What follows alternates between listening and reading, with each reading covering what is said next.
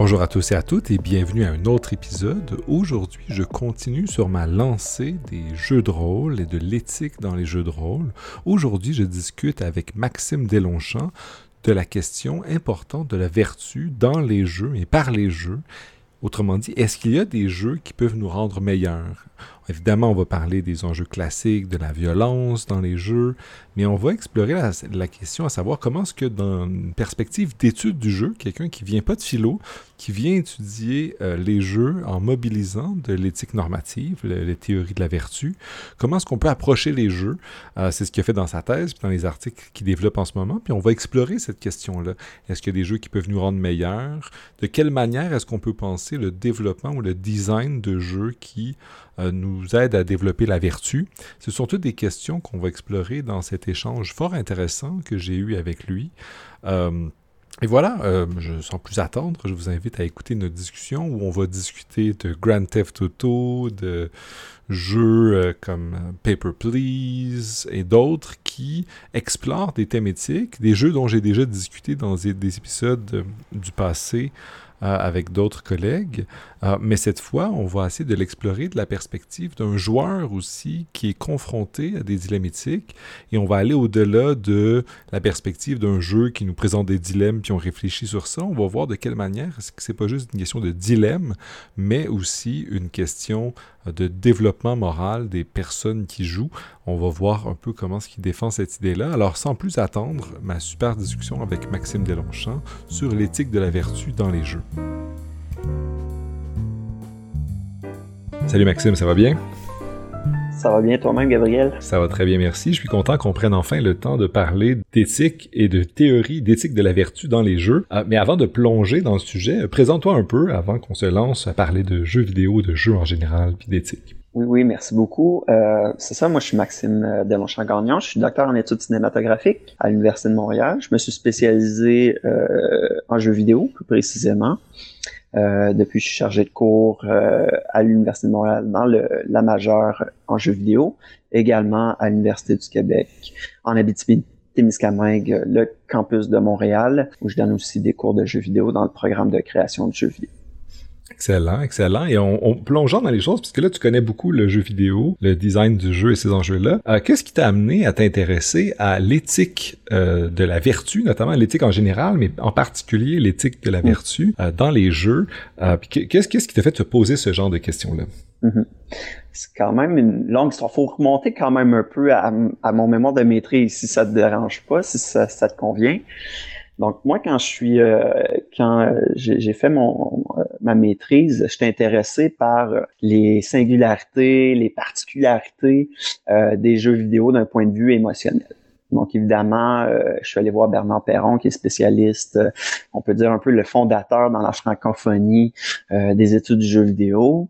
lui qui travaillait également sur les expériences émotionnelles du jeu vidéo. on a discuté ensemble. Et puis avec mes recherches, avec cette discussion-là, euh, je suis tombé euh, sur le cas de la culpabilité, je trouve intéressant parce que finalement, euh, la culpabilité, c'est une expérience émotionnelle qui caractérise certains jeux vidéo, certaines de nos expériences de jeux vidéo qui peuvent arriver de manière émergente, c'est-à-dire c'est pas nécessairement une émotion qui est prévue par les concepteurs de jeux, mais si je joue un jeu de rôle, puis par exemple, je joue à Skyrim, je tue mon chien, mon cheval par euh, inadvertance, je me sens mal. Euh, ben, il me semble que cette émotion-là, c'est pas quelque chose qu'on va vivre en regardant un film de fiction, euh, parce que j'ai pas de responsabilité par rapport à ce qui se passe dans euh, cet univers fictionnel-là. Euh, quand les super-héros culpabilisent, moi je culpabilise pas par identification, je suis sympathique à leur culpabilité parce qu'ils sont pas capables de sauver tout le monde. S'ils vont sauver le monde, ben ils vont négliger pendant ce moment-là leurs proches. Alors leurs proches sont dans l'eau chaude, ils connaissent la misère euh, s'ils sauvent leurs proches, c'est le monde qui néglige. Alors, ils sont toujours dans la culpabilité, mais nous, en tant que spectateurs, on l'est pas. Alors moi, c'est cette différence-là que je voulais euh, approfondir et puis de, de, creuser un peu. Euh, dans le fond, ça, ça, pointait vers le, potentiel expressif du jeu vidéo. C'est que les jeux vidéo peuvent faire quelque chose d'un point de vue émotionnel que le, cinéma ou d'autres arts plus traditionnels, entre guillemets, euh, d'autres choses qui, qui, ne peuvent pas faire. Donc, c'est vraiment euh, ça qui m'intéressait. Donc, j'ai commencé dans ce mémoire de maîtrise-là à cibler un corpus de jeux vidéo euh, où la culpabilité est, principal, l'effet partie prenante de l'expérience de jeu. Euh, essayer de, de, déterminer comment on est amené à culpabiliser, euh, comment que la faute, hein, ça demande une faute, ça demande une erreur, ça demande quelque chose en premier lieu, euh, comment cette faute-là, elle est engendrée, est-ce que c'est une vraie faute, dans le sens que c'est moi qui ai fait quelque chose de mal, ou est-ce que c'est une, c'est un rebondissement narratif, ah ah, t'aidais tel personnage dans sa quête, tu pensais que c'était quelqu'un euh, de, avec des bonnes intentions, mais non, en, en réalité, t'as aidé le diable, voici le subterfuge, j'espère que tu te sens mal. Donc, il y a ces stratégies-là également. Et puis, euh, donc, voir comment la culpabilité est organisée dans une expérience de jeu, puis de m'aider aussi là-dedans avec euh, une psychologie du jeu vidéo, une psychologie de la culpabilité, euh, comment ça fonctionne, euh, c'est quoi des étapes, si on peut dire, dans le processus cognitif, psychologique, de par voilà par quoi je passe quand je vis la culpabilité. C'était de, de, de, de, de réfléchir avec ces deux aspects-là. Donc, conception de jeu d'un côté, psychologie, la culpabilité de l'autre côté. Alors, euh, quand je suis arrivé euh, au doctorat, je voulais continuer dans la même veine.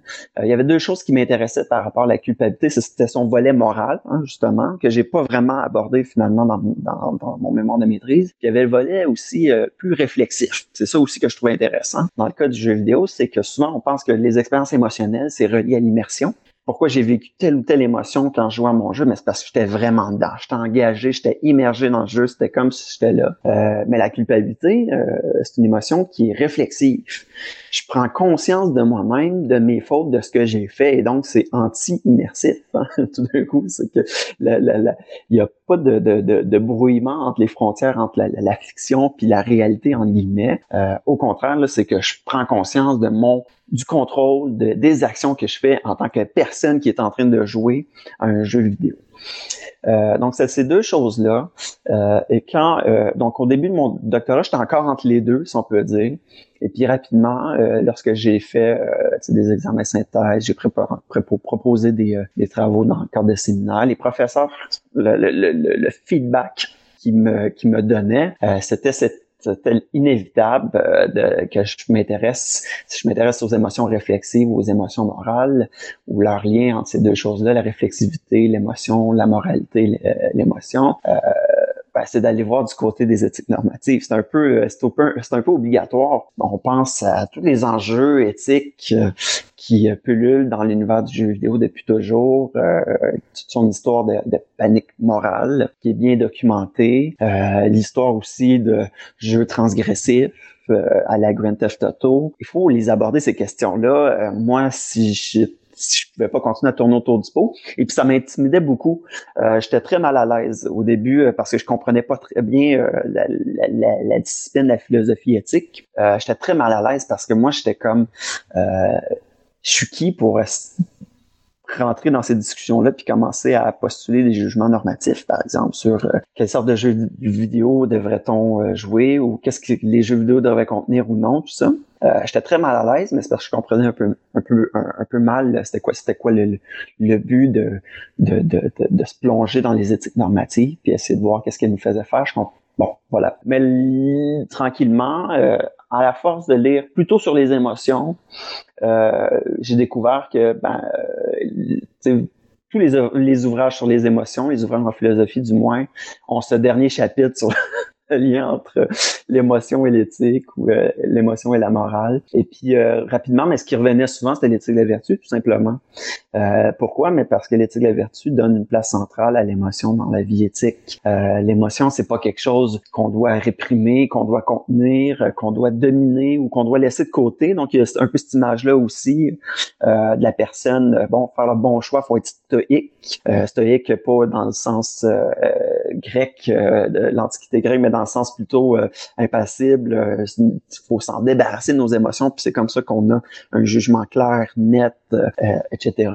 Et puis c'est quand j'ai vu que ben, c'est une éthique justement qui donnait une place de choix à l'émotion, puis qui donnait vraiment qui ça venait avec une vision qui était super intéressante également. ben c'est là j'ai décidé de me lancer. J'ai comme oui, j'ai trouvé, j'avais trouvé un peu ce qui me manquait, puis la, piste de, réflexion que je voulais pleinement explorer évidemment, euh, en parallèle, c'est sûr que j'ai fait comme tout le monde. Euh, quand on se lance dans une nouvelle discipline, une nouvelle approche, on commence avec des entrées encyclopédiques, puis euh, des ouvrages de référence, puis des ouvrages d'introduction et tout ça. Mais c'est là que c'est appliqué, là, vraiment. C'est que c'est que je voyais que l'éthique vertu ouvrait une porte que autrement euh, elle n'était pas là. Mais c'est super intéressant. Euh, j'aimerais creuser un peu quand même parce que euh, je trouve ton parcours super intéressant parce que tu passes de la question des émotions dans une mhm. approche des sites d'études du jeu, puis tu plonges dans une discipline qui est comme un peu la mienne. Puis mhm. euh, j'espère qu'on t'a pas fait trop peur quand tu t'es lancé parce que je pense que l'interdisciplinarité c'est super important. Ben oui, j'y crois aussi beaucoup à l'interdisciplinarité, puis c'est quelque chose qui est, qui est de plus en plus inévitable, ben, surtout quand on est on appartient à des à des champs d'études.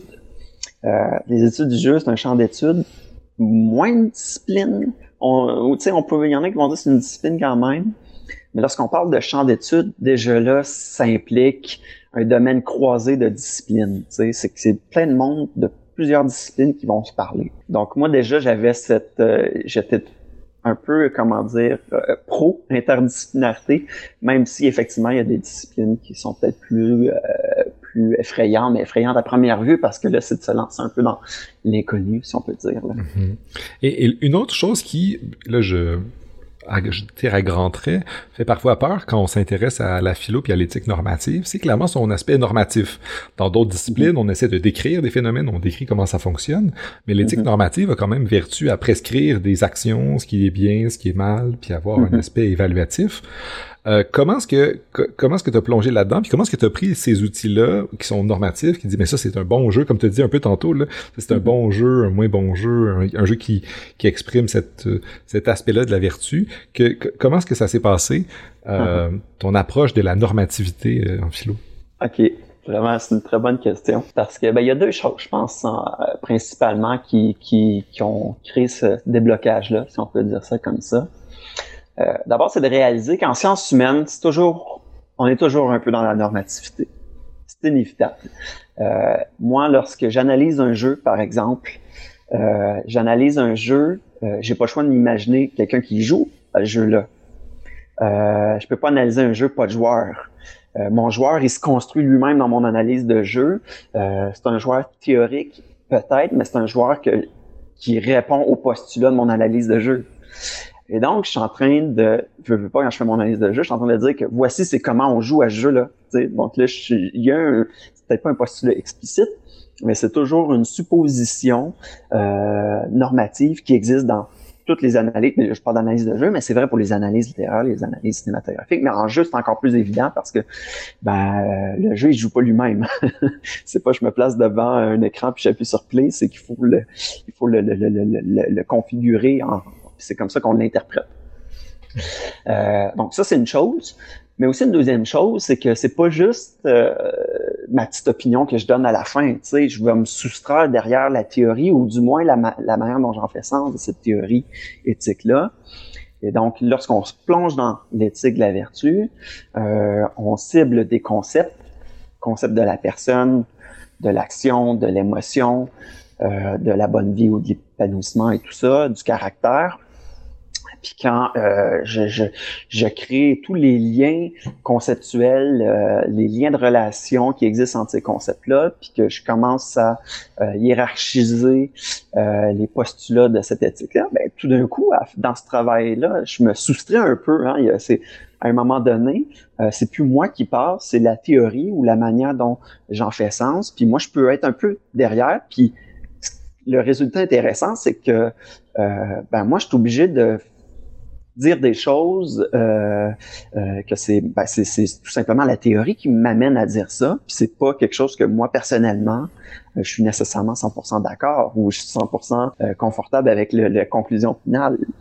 Donc là c'est quand on est capable de un peu de, de se soustraire de, de, de tout ce qu'on écrit d'un point de vue académique hein, de dire bon ben oui c'est moi qui c'est moi l'auteur mais en même temps moi je fais parler des choses je fais parler des jeux je fais parler des théories je suis un peu loin là-dedans. je suis un peu loin derrière. Tu sais, évidemment, il y a quelqu'un qui articule tout ça, il y a des interprétations, il y a une bonne part de, de, de, de, la personne qui est à la base de tout ça. Euh, mais en tenant compte de, toute cette activité-là, c'est un peu moins intimidant d'un coup. Puis bon, ben, la normativité, c'est inévitable, mais d'un autre côté, on, il y a cet effort-là à faire parler les théories d'abord. Euh, donc, euh, ça nuance un peu les choses, hein, puis ça fait en sorte que c'est plus, euh, c'est plus aisé, c'est plus confortable de naviguer dans ces eaux-là. Mais je pense que tu as absolument raison. Surtout sur l'aspect qu'il y a dans toutes les disciplines, parfois caché, parfois ouvert, puis c'est important d'en prendre conscience. Il y a de la normativité, de l'évaluation. Ah, puis là, j'aimerais utiliser ça pour rebondir sur une autre question que j'avais. Évidemment, L'éthique de la vertu, c'est une éthique du caractère, des émotions, comme tu l'as bien dit, mais c'est le caractère et les émotions de qui? Parce que, surtout dans un jeu vidéo, surtout dans des jeux vidéo euh, qui sont basés sur des personnages, euh, mm-hmm. bien, c'est la vertu du personnage, c'est la vertu du joueur, mm-hmm. c'est quoi la lunette qu'on regarde? Puis même les jeux qui sont pas toujours centrés sur des personnages, bien, il y a des enjeux, on incarne toujours une entité, un pays, une ville, un maire, quelque chose, mm-hmm. puis ça soulève des enjeux, notamment de vertu pour le cadre que tu utilises.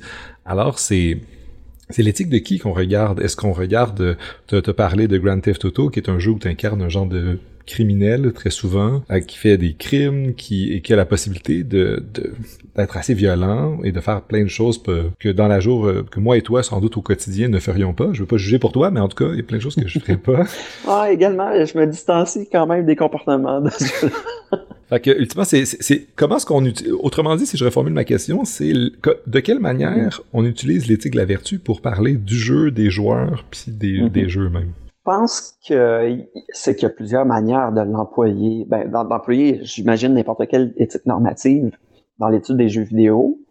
On peut euh, s'imaginer, moi, par exemple, je vais analyser un jeu, puis euh, si ce jeu-là, il y a un discours moral intéressant, euh, puis il y a euh, des jugements qui viennent dans ce discours-là, ben, je peux essayer de décrypter euh, c'est quel par exemple, euh, en quelle éthique normative ce jeu-là plaide-t-il?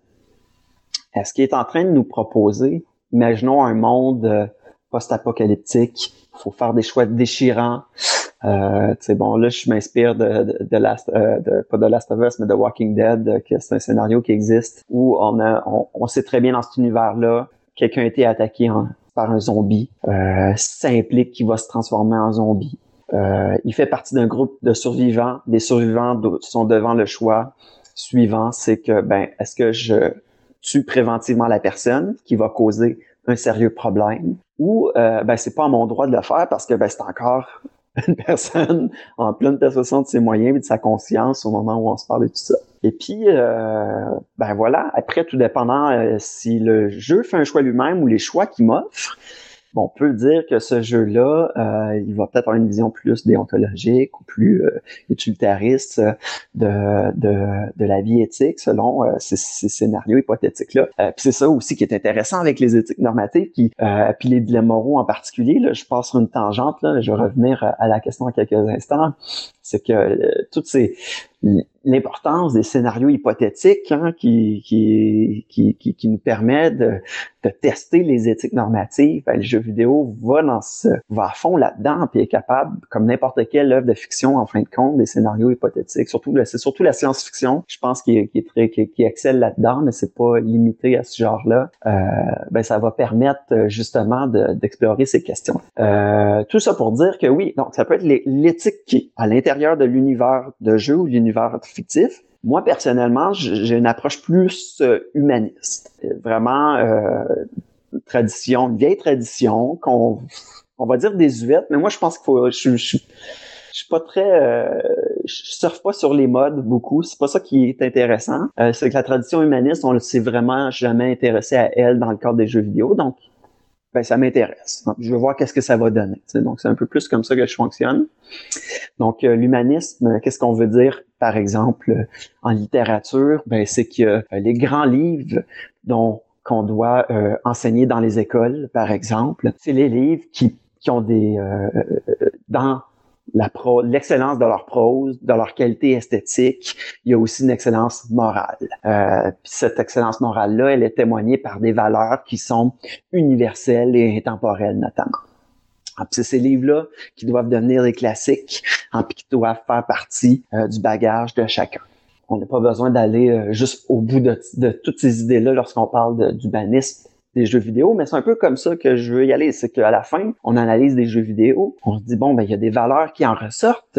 Des fois c'est des bonnes, c'est des mauvaises valeurs, peu importe. Mais euh, si on, dans une perspective éthique, euh, ben, de l'éthique de la vertu plus précisément, c'est pas juste des valeurs, c'est des vertus qui sont possiblement communiquées, euh, qui nous sont possiblement transmises. Ben c'est lesquelles ces vertus-là, euh, qui, euh, comment que ça se passe, hein, comment que je réussis moi, euh, le joueur, à les acquérir. ben c'est un peu ce, ce, ce, ce volet-là ou cette application-là d'éthique de la vertu qui m'intéresse plutôt. Super intéressant, puis on va plonger directement dans ça pour explorer cette expérience-là de d'édification des, des, des, gens qui jouent, mm-hmm. comme les grandes œuvres de la littérature peuvent être édifiantes pour nous. Pas nécessairement juste les grandes œuvres aussi, mais Effectivement la question que j'avais, ça serait euh, la première image qu'on a de, de l'impact des jeux vidéo euh, sur nous, nonobstant le genre de controverse de les jeux violents nous rendent violents, etc., c'est un rapport de catharsis. Ultimement, quand j'ouvre un jeu, Grand Theft Auto ou d'autres, je, je, me dis, je vais, sortir, je vais entrer dans une autre agentivité, comme dit euh, City Nguyen. Je, je, vais arrêter d'être l'agent, l'agent moi, puis je vais devenir ce personnage-là. Dans Grand Theft Auto, je vais être un criminel, je vais tirer sur les gens. C'est une genre de fantaisie qu'on a. Fait qu'on se dit, ah mais là, dans cet univers-là fermé, j'ai la possibilité d'être ce genre de personne-là. Je vais tirer des gens dans la rue, je vais faire... Je vais, je vais conduire euh, plus vite que la vitesse, la, la limite permise. Là, c'est la jubilation extrême. Euh, voilà. Exact, exact. Fait ultimement, comment est-ce que tu abordes ça d'une perspective différente avec l'éthique de la vertu, que c'est pas vraiment une catharsis, c'est quelque chose qui, qui nous travaille moralement? Comment est-ce que tu approches ça? Parce que j'ai, j'ai, l'impression que plein de gens euh, voient les jeux de rôle comme une catharsis, ou du moins, c'est euh, pas les jeux de rôle, mm-hmm. les, jeux vidéo, et les jeux de rôle peut-être aussi, mais les jeux vidéo mm-hmm. comme une catharsis. Ouais, ben, d'abord, je pense, je tiens, je tiens à souligner, je pense pas que moi, en tout cas, la manière que je vois l'éthique de la vertu, là, c'est puis mon but, là, c'est pas d'en faire une grande éthique totalisante qui va être capable d'expliquer tous les cas. je pense que toutes les éthiques peuvent se partager certains terrains puis répondre à certaines questions euh, mieux que d'autres. Puis euh, voilà. Euh, Ensuite, c'est que ben, ce qui est intéressant avec euh, tout ça, c'est que euh, la catharsis, c'est euh, quelque chose qu'Aristote va discuter lorsqu'il va parler du théâtre, de la fiction, tout ça. Effectivement, c'est le moment où on purge nos émotions négatives. On pourrait dire que l'intérêt éthique de la catharsis, tout d'un coup, c'est que bon, ben, j'ai eu j'ai un job 9 à 5 qui est horrible, je le déteste ce travail-là. Euh, j'arrive chez moi, euh, je joue un first-person shooter, un jeu de tir, ou Grand Theft Auto, peu importe quel jeu. J'écoute de la musique métal ou peu importe. Euh, toute la frustration, euh, le mépris, toutes les émotions négatives que j'accumule, que j'emmagasine au fil des jours, ben là, je peux les purger, les extérioriser, puis repartir à neuf le lendemain, puis ça me permettre d'être un, un bon citoyen qui va pas justement sortir véritablement dehors, aller commettre une folie à la manière d'un Grand Theft Auto. Euh, mais c'est vrai que c'est irréconciliable avec l'éthique de la vertu, qui dirait plutôt, ben euh, non, au contraire, euh, si euh, les vertus se pratiquent, hein, ça c'est un postulat de base, les vertus se pratiquent comme des habiletés. Donc c'est à force de se pratiquer à les avoir qu'on va devenir vertueux. Donc si je fais un effort pour être courageux ou juste ou honnête ou généreux, ben c'est en faisant cet effort-là au fil de ma vie, hein, c'est pas comme ça.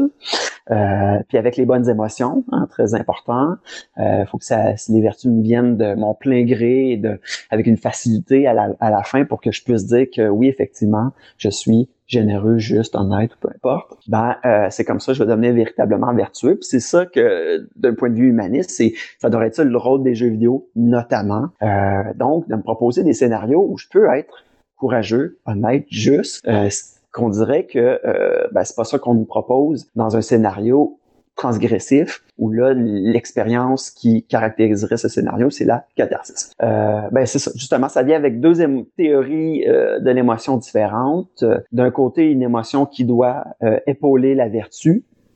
Moi, euh, si j'ai besoin d'aide pour déménager le 1er juillet, par exemple, puis je demande à un, un ami de m'aider, Euh, mon ami, s'il est véritablement vertueux, il va accepter de plein gré. Euh, puis sa générosité, elle va venir d'une bonté de cœur, elle va venir, hein, il va avoir comme une chaleur au cœur. Euh, c'est oui, il va me sourire, il va, être content de m'aider. Donc il y a des émotions qui correspondent à son acte de générosité, tu sais, puis il va pas venir au déménagement en, rechignant, puis en chialant, puis euh, bon, tout ça. Puis il va pas se dire « Ah, j'aurais fait autre chose de ma journée, euh, j'aurais justement joué à des jeux vidéo à la d'aider à déménager mon ami. » Donc, les, les, les, émotions vont soutenir son action généreuse. Et puis les jeux vidéo devraient, euh, devraient euh, avoir la même logique en fin de compte. Euh, donc, on voit bien là, qu'il y a quelque chose qui fonctionne pas avec la catharsis. Là, la catharsis, au contraire, c'est que là, les émotions euh, négatives, plus précisément, euh, sont à extraire du corps de la personne, extraire de sa vie à des moments euh, de justement jubilation extrême lorsque euh, dans Grand Theft Auto, ben là, euh, je roule sur le trottoir puis je ramasse 5, 10, 20, 25 piétons d'affilée avec ma voiture. voilà. donc il y a plein de choses de, qui semblent, puis je suis pas encore rendu là dans mes recherches, mais à première vue, il y a plein de choses qui semblent irréconciliables. J'aimerais, j'aimerais mieux examiner ce rapport-là entre les émotions vertueuses et les émotions appelons-les les émotions cathartiques, euh, qui sont pleinement contradictoires, mais sûrement il y a une manière de les regarder, euh, de les examiner plus précisément. Euh, voilà, euh, je trouve c'est une super question. Ça mériterait tellement un examen approfondi. Mais je comprends, puis je vais en profiter pour creuser un peu la perspective qui est celle que tu as explorée dans ta thèse aussi. Même si on se, si on se concentre sur, disons, les, les émotions qu'on veut développer avec l'éthique de la vertu, les émotions qu'on veut développer avec ça, bien, est-ce que comment est-ce qu'on fait pour comprendre le, concept, le contexte différent? Parce qu'évidemment, l'éthique de la vertu, c'est aussi basé sur le contexte. Euh, quand mhm. je joue à un jeu, même si je sais que c'est l'ami de mon personnage, mais on pourrait prendre l'analogie du déménagement, euh, ultimement, ben là, je, contrôle un autre personnage qui est pas moi. il, y a, il y a aussi des défis particuliers dans le design de jeu. Parce qu'ultimement, quand je suis vertueux, en le moi à l'extérieur du jeu. Euh, je suis en contact avec des gens qui, avec qui je sais que je ne suis pas dans un cadre de jeu. Or, tu sais, on peut prendre l'exemple euh, de des jeux de société, puis tu me diras si c'est approprié. Mais quand je joue à Monopoly, euh, je, joue avec d'autres mes autres amis, mais on a fait un genre de cercle où on s'est dit maintenant on joue à Monopoly, c'est correct d'être le capitaliste le plus euh, crasseux du monde, euh, puis de vouloir faire des trucs. Il y a pas très longtemps, j'ai joué à un jeu que j'aime beaucoup et dans lequel sur lequel j'ai écrit un article dans l'étude du jeu il y a pas longtemps où on, simule la compagnie des Indes orientales, puis on est des familles de capitalistes qui voulons exploiter un maximum les territoires coloniaux britanniques. Mhm. euh, puis le jeu consciemment explore cet enjeu-là particulier sur le plan éthique qui est le colonialisme et les enjeux corporatistes. Ultimement, je me demande c'est quoi le lien avec la vertu? Tu sais, j'ai j'ai joué avec mes amis, puis là, je, je, je, je, les ai pas trop aidés, mais dans la réalité à l'extérieur du cercle que représente le jeu, j'ai été plus vertueux, euh, plus mhm. avenant, plus compatissant, etc. Mais dans l'entente du jeu, le but c'est de gagner. Il y a des règles particulières qui te mettent dans une agentivité particulière. Donc comment est-ce qu'on peut comprendre l'éthique de la vertu quand un jeu c'est un comme un, un monde, on peut imaginer une manière de le voir qui est un monde séparé. Les jeux vidéo un peu la même chose. Je joue à des choses, je clique beaucoup, je tire sur les gens, puis je me dis même si c'est pas cathartique, je le fais dans cet univers-là parce que les contraintes me le demandent, parce que le jeu est designé à me pousser à faire ce genre de choses-là. Dans Grand Theft Auto, il n'y a pas beaucoup l'option d'aller aider les gens à déménager. Euh, il y a pas beaucoup. Le, jeu est pas très design. Il n'y a pas eu beaucoup d'efforts de design euh, pour nous encourager ou euh, nous donner l'option d'être une bonne personne. Mais vu que ton personnage passe l'essentiel de son temps à porter des armes à feu avec lui, de conduire dans le voiture vraiment vite, on dirait que le, jeu si on regarde les possibilités d'action du jeu, celles reliées à la communion, à l'entraide, ben, sont inexistantes effectivement. Mais est-ce que ça veut dire qu'il faut rejeter le jeu automatiquement? Puis là, c'est ça qui est intéressant. Mais as dit le mot clé que tu as dit très important, contexte. Euh, parce que ça serait facile de faire une application euh, simple de l'éthique de la vertu, puis de regarder le jeu, de voir des actions, des représentations d'actions en temps normal immorales. Donc, euh, c'est ça, celle qu'on peut voir dans un Grand Theft Auto ou le jeu dont on a parlé, un Monopoly ou le jeu, je sais pas c'est quoi le jeu exactement avec la compagnie orientale. John Company. John Company. Donc, toutes ces actions-là, puis on pourrait dire, bah, superficiellement, il n'y a aucun lien à faire avec l'éthique de la vertu.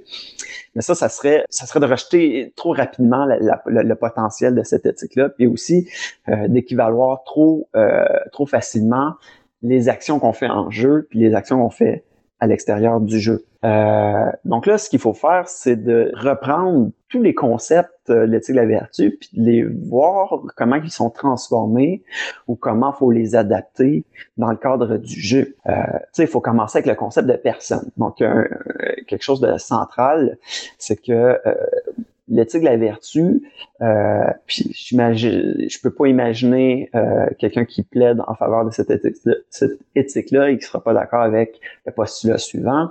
Euh, l'éthique de la vertu, ça veut dire que moi, si je suis une personne vertueuse, je le suis dans tous les contextes de ma vie. Hein, je suis pas vertueuse des fois de temps en temps, euh, genre euh, je le suis à mon domicile, mais je le suis pas au travail, ou je le suis au travail, mais je le suis pas dans des contextes de loisirs. Euh, ben non, ça voudrait dire que je suis pas vertueux ou je le suis pas pleinement. Euh, mes vertus, c'est des caractéristiques de ma personne. Donc, ça, devrait traverser tous les contextes de ma vie. Et donc, ça devrait aussi traverser le contexte de jeu. Alors là, la question, c'est de savoir, ben, lorsque je joue à un jeu, est-ce que je suis une autre personne? Ah, Alors là, tout d'un coup, si je suis une autre personne, mais il y a une suspension des vertus. Je suis pas, c'est pas moi que je suis en train d'exercer, je suis en train de mettre dans la peau de quelqu'un d'autre. Euh, donc ça, ça pourrait être une interprétation euh, possible, une application possible, mais tout d'un coup, là, ça voudrait dire que ben, pour l'étude d'un monopoly, ben, l'éthique de la vertu est pas applicable. Parce que là, ben, c'est pas, euh, on est en train de devenir quelqu'un d'autre. Je suis en train de me mettre dans la peau d'un capitaliste avare. Euh, donc voilà, il n'y a plus de lien à faire à ce moment-là. On peut aussi, nos stratégies, ça serait de pointer vers des qualités euh, du jeu qui font en sorte que, euh, d'une manière ou d'une autre, le jeu se rachète dans euh, les actions qu'il nous font faire. Puis il rachète, il rachète sa valeur un peu, sa valeur en termes de vertu. Justement, on pourrait défendre Grand Theft Auto, puis les Red Dead Redemption de ce monde, parce qu'ils ont un peu la, la même logique, les deux étant faits par Rockstar.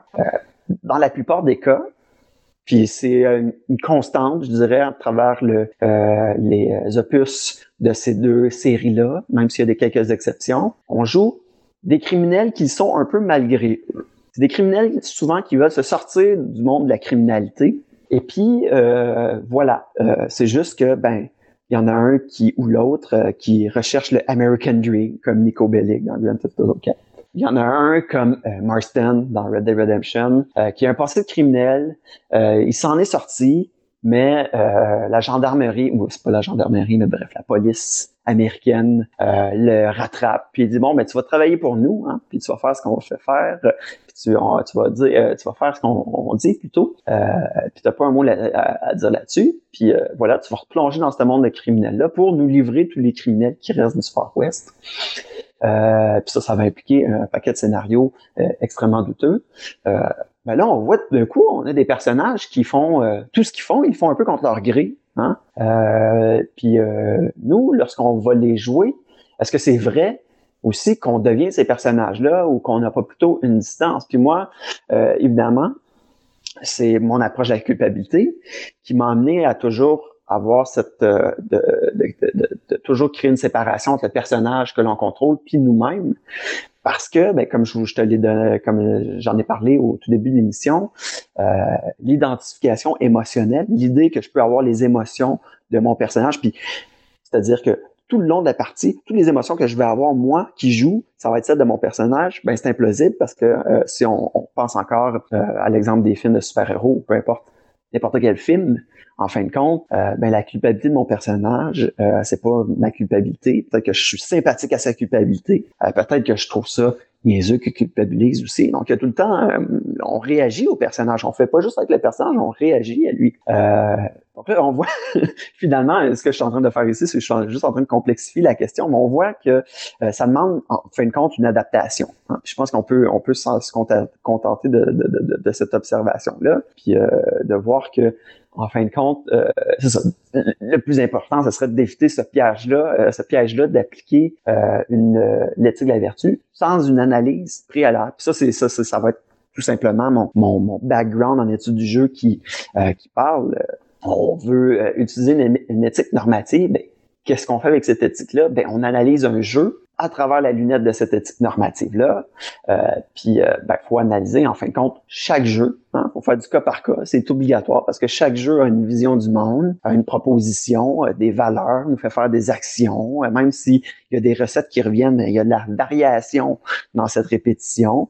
Euh, puis, il faut en tenir compte. puis, c'est juste à partir de ce moment-là qu'on peut dire, ben, Écoute, finalement, Nico Bellic, à la fin, quand je suis son histoire dans Grand Theft Auto, euh, je le suis pas comme en train d'approuver de, tout ce qu'il fait. Puis au contraire, euh, des fois, j'ai un peu pitié pour sa situation. Euh, D'autres fois, lorsqu'il tombe dans une rage incontrôlable, ben euh, ça me déplaît. Euh, je vais jouer, tu sais, puis je vais, je vais effectivement commettre la série de meurtres qui, va, qui, qui est sur le point de commettre, mais je le fais pas de gaieté de cœur. Je le fais parce que je veux connaître le reste du récit, je veux savoir qu'est-ce qui va se passer, puis peut-être qu'il y a une leçon qui va euh, qui va euh, transparaître à la fin. Et donc ça, c'est euh, une condition. Euh, je pense que c'est justement le philosophe Sébastien Ostrich, si je prononce bien son nom et si je me rappelle bien de son prénom. il va parler d'adhésion en fin de compte. C'est ça c'est ça qui est le plus important. Est-ce que le jeu euh, exprime une adhésion par rapport à ce qu'il fait faire, par rapport au scénario, aux actions du personnage. il y a des couches qui se rajoutent. Il y a mon personnage ce qu'il fait, il y a moi ce que je peux faire, il y a comment le jeu commente mon personnage, comment il commente moi mes actions, euh, puis après, d'un point de vue global, parce que ça peut être des scénarios isolé, mais à la fin, il, y a un dénouement. Ce dénouement-là, il fait peut-être un retour, il y a, peut-être un commentaire rétrospectif sur ce qui s'est passé durant le jeu. Il faut en tenir compte aussi. Donc là, on voit bien ben, toute l'importance de l'analyse pour être capable de décortiquer toutes ces couches-là pour en arriver à un jugement normatif euh, qui est sensible aux particularités du jeu. Euh, c'est justement là tout, le, le, bonheur que j'ai à euh, joindre mon expertise première, euh, ma méthode première qui est l'analyse de jeu, euh, puis d'essayer en même temps de voir qu'est-ce que l'éthique de la vertu peut nous permettre de dire, considérant ce qu'un jeu est réellement au-delà de, des représentations d'actions euh, comme je l'ai dit, euh, en temps normal, euh, qui serait totalement immoral, transgressif, ben, ça veut pas dire qu'il y en a, que c'est un mauvais jeu. Il y a peut-être quelque chose à dire là-dessus. puis il faudra peut-être l'écouter. Alors, c'est un peu, c'est un peu ça l'idée ici. Mais c'est super intéressant et j'aimerais qu'on continue un peu à explorer ça sur ta lunette d'étude du jeu liée à l'éthique. pour parler du corpus, parce que là, on a parlé beaucoup de Grand Theft Auto puis des autres jeux de, de Rockstar qui sont un mm-hmm. type particulier.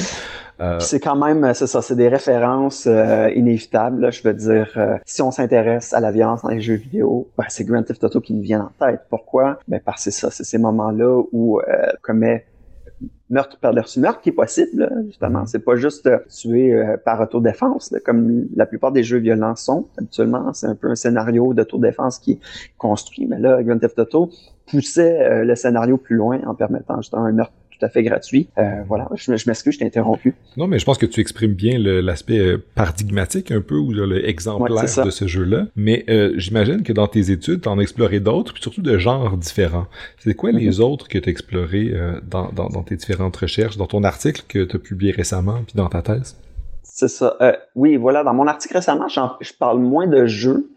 Donc là, ce que ce que je voulais euh, faire plus tôt, donc c'est un article publié dans Sciences du jeu qui s'appelle euh, qui s'appelle euh, Au-delà de l'engagement moral vers un élargissement de l'éthique vidéoludique. Donc là, c'est vraiment de mettre des bases, de, de retourner sur la manière dont on a parlé de l'éthique dans les études du jeu, de la morale, puis de remplacer les bases un peu, puis de pointer vers des des promesses peut-être plus des avenues plus prometteuses euh, mais euh, dans ma thèse, euh, j'ai formulé un, corpus que j'appelle les jeux vidéo édifiants. Donc ça, ça serait mon corpus qui représenterait mieux le potentiel de l'éthique de la vertu appliquée aux jeux vidéo, dans le sens que on pourrait s'en servir pour voir quelle sorte de jeux qu'on devrait valoriser dans la société. Hein.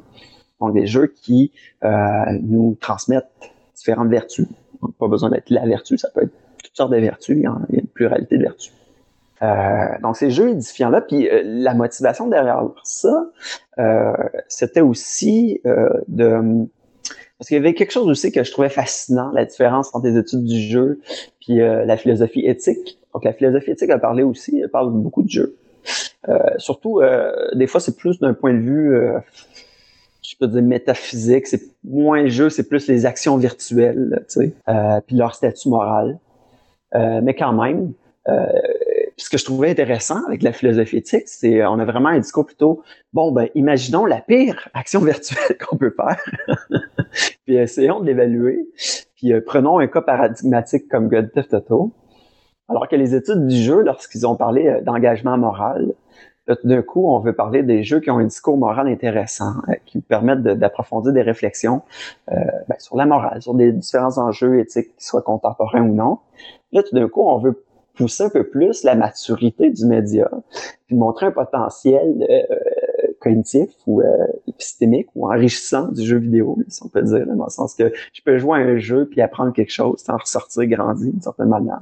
Euh, donc, il y a vraiment un clash entre les deux disciplines, la manière dont on parle des jeux vidéo, et je trouvais vraiment intéressant. Ben, moi, je voulais rebondir là-dessus. Les jeux vidéo édifiants, euh, oui, c'est pour essayer d'avoir une perspective sur laquelle le jeu vidéo peut être enrichissant pour ses joueurs, euh, mais une perspective qui est euh, justement une signature vraiment de l'éthique de la vertu. Donc, pas juste parler des discours moraux d'un sens, dans un sens général, mais d'un point de vue plus euh, d'éthique de la vertu. Qu'est-ce qu'elle nous permet de dire sur ces jeux donc, euh, moi, encore une fois, euh, je, je répète, euh, c'est les émotions qui m'ont toujours intéressé en jeu vidéo. C'est les expériences émotionnelles. C'est là qu'il y a une particularité euh, inégalée dans le jeu vidéo. On fait des expériences émotionnelles comme on n'en fait pas ailleurs. Il y a quelque chose de différent grâce à l'interactivité, grâce à toutes ces la notion de contrôle, de, de, de, de pouvoir, de euh, ce que je peux faire, ce que je peux pas faire. Euh, mon personnage que je contrôle à moitié, hein, c'est une entité libre, quelqu'un avec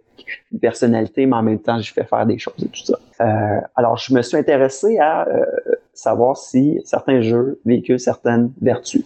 Admettons, un jeu, là, un jeu que, que, qui, me fait ouvrir les yeux, que j'ai beaucoup aimé, puis qui est pas très connu, qui s'appelle NeoCab. NeoCab, on joue dans le fond une espèce de chauffeur euh, pour un Uber finalement dans le futur. C'est un jeu un peu style euh, euh, visual novel, donc c'est plutôt axé sur la discussion avec les passagers qu'on va avoir dans, dans, dans notre taxi.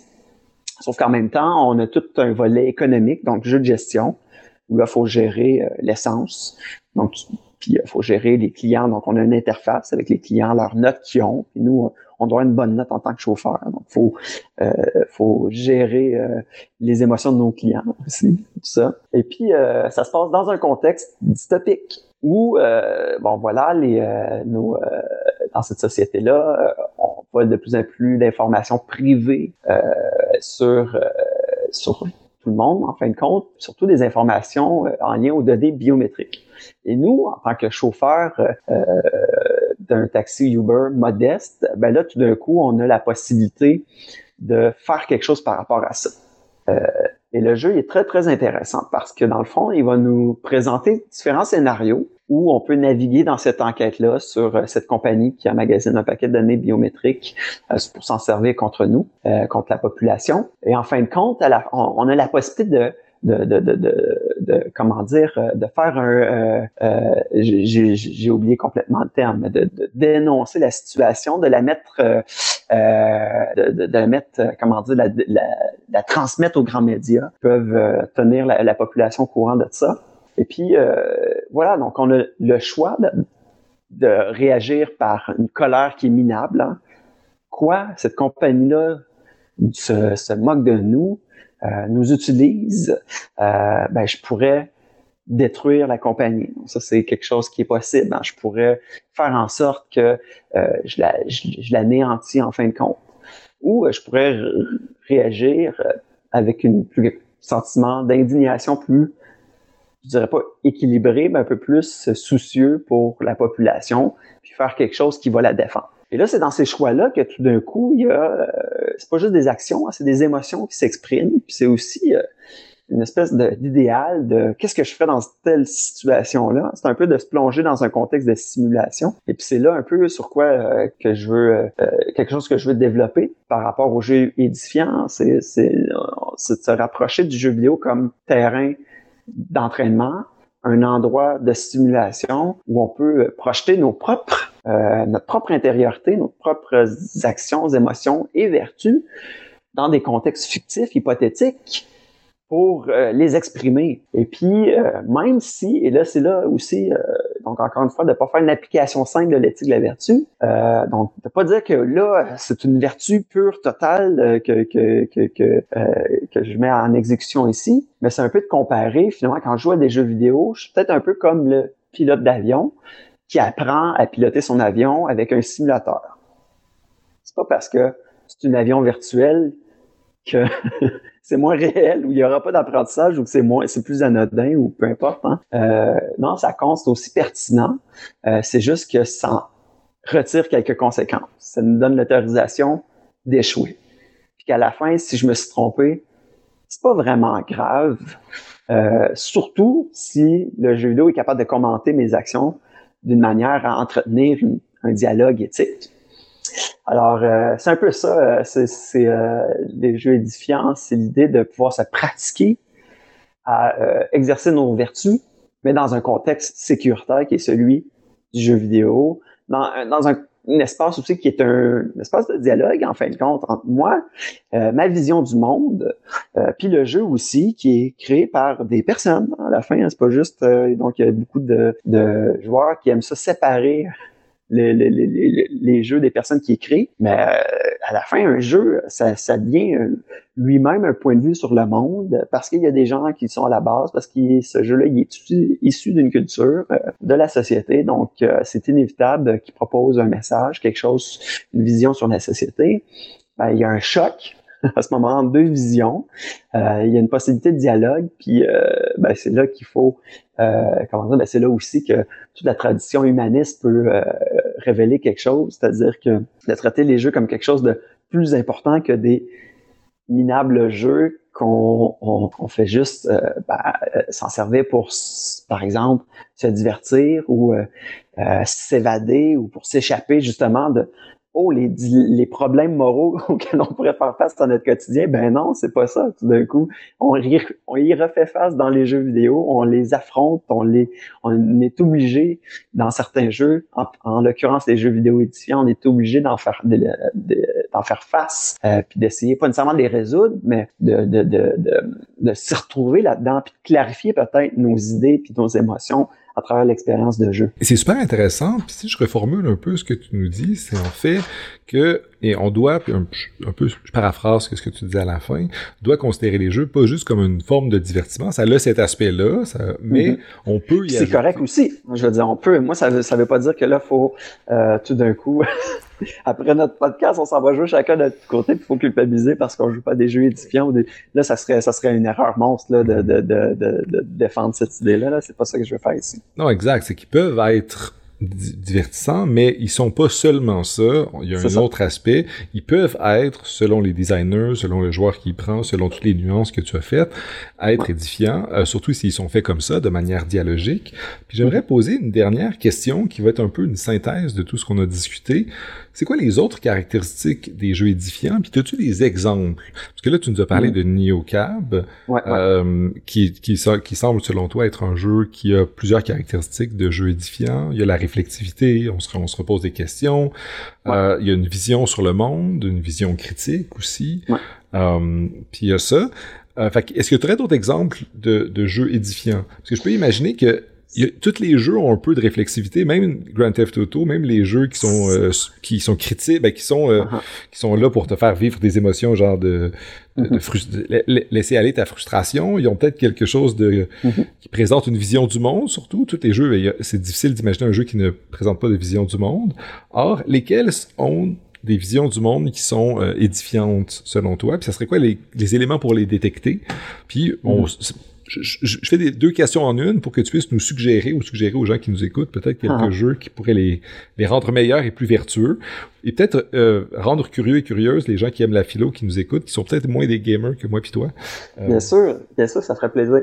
Ben, euh, c'est ça. Donc, c'est sûr que on tombe dans le contenu, finalement. Tu sais, un jeu, ça veut pas dire que c'est pas possible de pratiquer nos vertus en jouant à Tetris. Tu sais, d'une certaine manière si je joue à Tetris, puis euh, à toutes les fois que euh, j'échoue, euh, je pique une colère, ben, je n'entraîne pas une vertu ici, j'entraîne le, vice de, ben, de, la personne colérique finalement. Hein? Mais si si je réussis, puis c'est peut-être là où je, je fais une petite distinction aussi entre les jeux édifiants puis la possibilité de pratiquer la vertu. Hein. Donc, c'est possible de pratiquer sa vertu dans mais je n'appellerais pas ça un jeu vidéo édifiant nécessairement parce que c'est pas un jeu qui va nous mettre, qui va avoir cette imposition là ou comment dire, il, manque une charge, une mise au défi que là, euh, oui, là, tu n'as pas le choix, tu es dans une contrainte où là, il faut que tu mettes une vertu euh, euh, à exécution ou tu la mettes en, en œuvre, c'est ça que je cherchais comme terme, pardon. Donc, justement, Néocab, là, c'est ça qui est intéressant, c'est que d'un coup, on est dans un contexte de justice sociale peux dénoncer une compagnie ou je peux lui faire du mal. Euh, ben là, euh, j'ai un choix à faire. Je suis dans une contrainte, une contrainte qui est reliée à la justice plus spécifiquement. Euh, là, tout d'un coup, c'est différent, je dirais. D'autres jeux comme je pense à This War of Mine, je pense à Frostpunk. C'est des jeux qui sont très excellents à mon sens. Donc, c'est des jeux faits par 8-Bit Studios. Je pense une compagnie, une équipe de jeux qui est polonaise, je me trompe peut-être. Euh, je pense que c'est des jeux qui sont merveilleux aussi parce que là, d'un coup, ils vont pousser un peu plus euh, la donne. Euh, donc, une distinction justement que je veux faire euh, dans, euh, dans l'article. Les jeux édifiants, c'est pas nécessairement juste des jeux qui, qui proposent des dilemmes moraux. Parce que là, lorsqu'on commence à défendre l'idée qu'il faut des dilemmes moraux dans les jeux pour qu'ils soient édifiants, par exemple, mais là, on en vient à euh, défendre des dilemmes moraux qui sont purs, qui vont euh, expulser euh, une réflexion qui peut porter sur des éléments ludiques, comme les récompenses, les punitions, la possibilité d'échec ou d'avoir du succès et tout ça. Alors qu'à la fin, on joue à des jeux. On ne devrait pas balayer ça du revers et dire, bon, ben, les bons jeux, c'est sûr qu'il n'y a pas de jeu puis qu'il y a juste des dilemmes moraux purs ou qu'on pense pas au jeu, mais on pense à des situations hypothétiques qui sont pertinentes que pour le domaine moral. Euh, non, c'est pas ça. C'est pas ça que je pense qui, qui, qui, est une avenue intéressante pour parler de, de la version encore et des jeux euh, édifiants, mais d'avoir des dilemmes moraux qui sont, que je, dis tout simplement, qui sont impurs, euh, c'est-à-dire que là, tout d'un coup, dans justement les This of Mind, dans les De ce monde, les dilemmes moraux vont ressembler plutôt à, euh, ben j'ai, euh, par exemple, euh, The Sword of Mine, on a des voisins, donc c'est pour donner un petit contexte là. Donc c'est un jeu de gestion. Imaginez les Sims, euh, mais très très très très déprimant. on est dans un contexte de, guerre civile. On contrôle quelques civils euh, qui ont trouvé refuge dans une dans un abri à moitié à moitié en ruine. Et puis, il euh, faut survivre dans un contexte de pauvreté extrême. Donc, trouver à manger euh, la nuit, aller euh, explorer le quartier pour trouver des restants, peut-être du matériel pour faire fonctionner un four à bois ou pour construire un lit ou pour des trucs comme ça pour être un peu plus autonome, pour mieux combler les besoins de nos personnages. et donc, dans ce contexte de, de, de, de pauvreté extrême, là, véritablement, on a aussi des voisins qui vont venir nous voir qui vont nous dire bon ben euh, écoutez euh, c'est des enfants ma mère est malade euh, j'ai besoin de j'ai besoin de médicaments en avez-vous? Et nous on va être placés devant le choix ben j'en ai aussi besoin parce que mon personnage s'il est pas malade, il pourrait être malade parce que justement l'hiver s'en vient, euh, j'ai pas de four à bois, euh, j'ai rien pour les réchauffer, ça pourrait être dangereux. Donc là en prévention, je pourrais garder ma, ma dernière réserve ou deux de médicaments. Là, d'un coup, ma, ma réflexion n'est pas purement morale, au sens que moi, je suis en train de penser à comment je vais réussir le jeu, et pas tout simplement comment je vais faire pour, euh, voilà, ça serait quoi, dans un monde idéal, l'action la plus euh, moralement euh, parfaite. Donc ça, il faut respecter ça.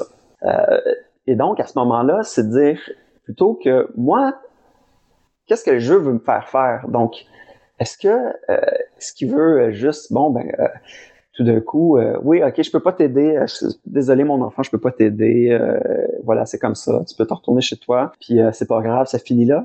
Si le jeu, il veut me faire sentir du regret par rapport à ça, ce qui serait l'émotion la plus appropriée et donc la plus vertueuse dans des circonstances déplorables, c'est-à-dire que je peux pas t'aider, mais j'aimerais ça, mais je peux pas t'aider, puis je le regrette. Ben, si je réussis à me faire à me faire vivre cette émotion-là, ben il réussit quelque chose de très très noble c'est quelque chose qu'on devrait valoriser au lieu de prôner vers des dilemmes moraux qui sont purs, mais qui excluent des dimensions qui relèvent de l'acte de jouer à des jeux. Et donc, voilà, je trouve que des, des of Mind, des Frostpunk, aussi des Papers, Please, qui ont toutes des thématiques, donc des scénarios imaginaires, en fin de compte, euh, mais qui sont fortement engagés, que ce soit euh, d'un point de vue politique ou moral, euh, ben, je trouve que c'est des jeux qu'il faut absolument avoir joué dans sa vie. Donc, c'est des classiques, justement, d'un point de vue des jeux édifiants, ben, c'est des classiques humanistes. Donc, on devrait en faire promotion dans des contextes d'institutionnalisation du jeu vidéo, dans les musées, à l'école, etc. Puis dans nos euh, ordinateurs aussi, parce que je suis absolument d'accord, ce sont des jeux qui, comme tu l'as bien expliqué, présentent pas ça comme des dilemmes genre noir ou blanc, ou du moins euh, tu as deux choix, mais tu essaies uh-huh. de te faire vivre l'émotion de la personne ou de qui doit faire un choix.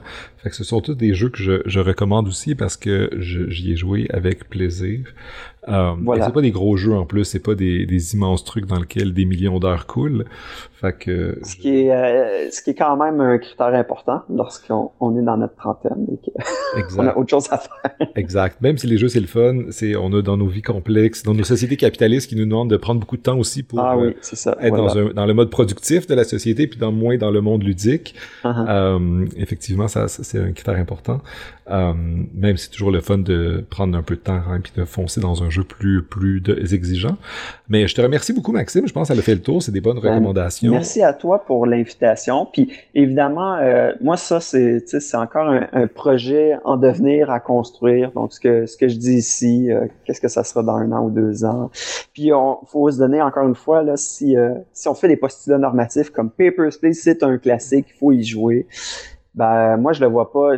Comme je le dis pas en tant qu'autorité morale bien sûr je le dis juste parce que euh, voilà c'est ce que moi quand je, je, je, je, fais une analyse de jeu là, à travers l'éthique de la vertu à travers les, les, méthodes que j'ai euh, c'est la conclusion est inévitable mais en même temps le plaisir c'est d'en débattre c'est de faire ben est-ce que c'est des jeux édifiants ou non? Ah, c'est ça, c'est ça le plaisir, puis c'est faut être ouvert à ça. Évidemment, je suis ouvert à ça. c'est une bonne question à poser, effectivement, pour nos auditrices et auditeurs. Voilà, c'est quoi un jeu édifiant, puis euh, d'essayer de voir les limites, effectivement. Euh, ça, c'est ce qui fait en sorte aussi qu'après, ben, c'est de se repenser hein, dans un va-et-vient. Il y a les jeux édifiants, il y a le concept, mais après, il y a les jeux, puis de faire des va-et-vient entre les jeux et les concepts pour reformuler les concepts, pour ensuite revoir les mêmes jeux. Mais ben, c'est dans ce mouvement-là qui est toujours toujours en cours que euh, voilà, on peut, qu'on peut, je pense, mieux apprécier le jeu vidéo puis le, potentiel, leur potentiel éthique. Exact. Puis comme tu dis, l'éthique de la vertu, c'est approprié pour ça parce que c'est toujours en devenir. on n'est jamais totalement vertueux, on peut toujours tendre vers la vertu, s'améliorer moralement. C'est ça. Et, et, j'épouse euh, vraiment pas l'idée de perfection éthique, là, qu'à la fin, il y a une cible, puis il y a une personne vertueuse, puis cette personne est parfaite. Euh, voilà, c'est ça. C'est, Pensons en termes de développement éthique, un développement qui a lieu au cours de toute notre vie. On pense souvent à l'éducation, l'éducation des jeunes, qu'est-ce qui, tu sais, puis euh, justement, qu'est-ce, qu'ils ont besoin de nos jeunes, tout ça ben, l'éducation éthique, c'est une éducation d'une vie. Donc, euh, c'est toujours, c'est toujours pertinent, mais c'est pour ça que les jeux édifiants, ben, c'est que tout le monde peut, y jouer, euh, de n'importe quel âge, n'importe quelle expérience, c'est pertinent pour tout le monde. Exact, exact. Comme on fait la blague, c'est jusqu'à de 1 an à 99 ans. C'est ça. Donc, euh, on espère qu'après 99 ans, ça soit bon encore. c'est ça. Ben, c'est peut-être des, des, 13 ans et plus, des fois. oui. effectivement, effectivement. Alors, encore une fois, merci Maxime. On aurait pu continuer à en parler longtemps, mais je pense que on, on, se reverra quand ta recherche a continué. Comme tu dis, c'est un processus. Ah, ben, bien sûr, bien sûr, oui. Puis, euh, au plaisir. Merci, au revoir.